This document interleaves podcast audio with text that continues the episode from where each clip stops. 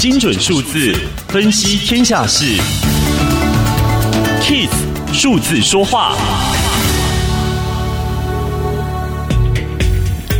全民疯买股票的时代，财报不实、操纵股价、内线交易等事件在台湾股市层出不穷。投资人要如何买股不受伤呢？这四个原则也许可以学起来。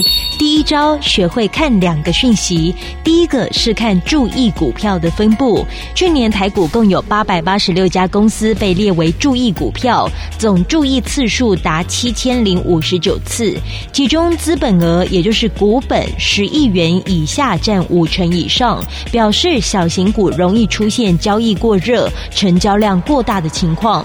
第二个讯息，注意股如果人事持续异常，就会触发证交所设定的处置标准。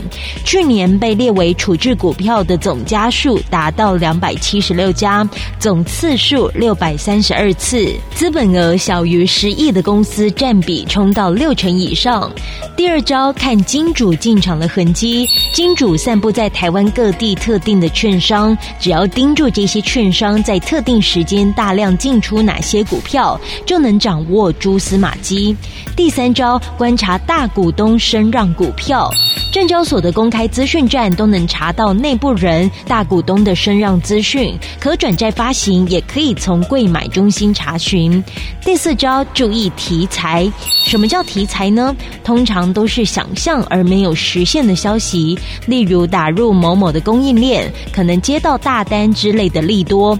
而想要查证真假，可以到股市观测站看重大讯息公告。如果因为题材渲染让股价上涨，上市公公司会被证交所要求澄清。以上资讯由天下杂志提供，Kiss Radio 与您一起用数字掌握天下事。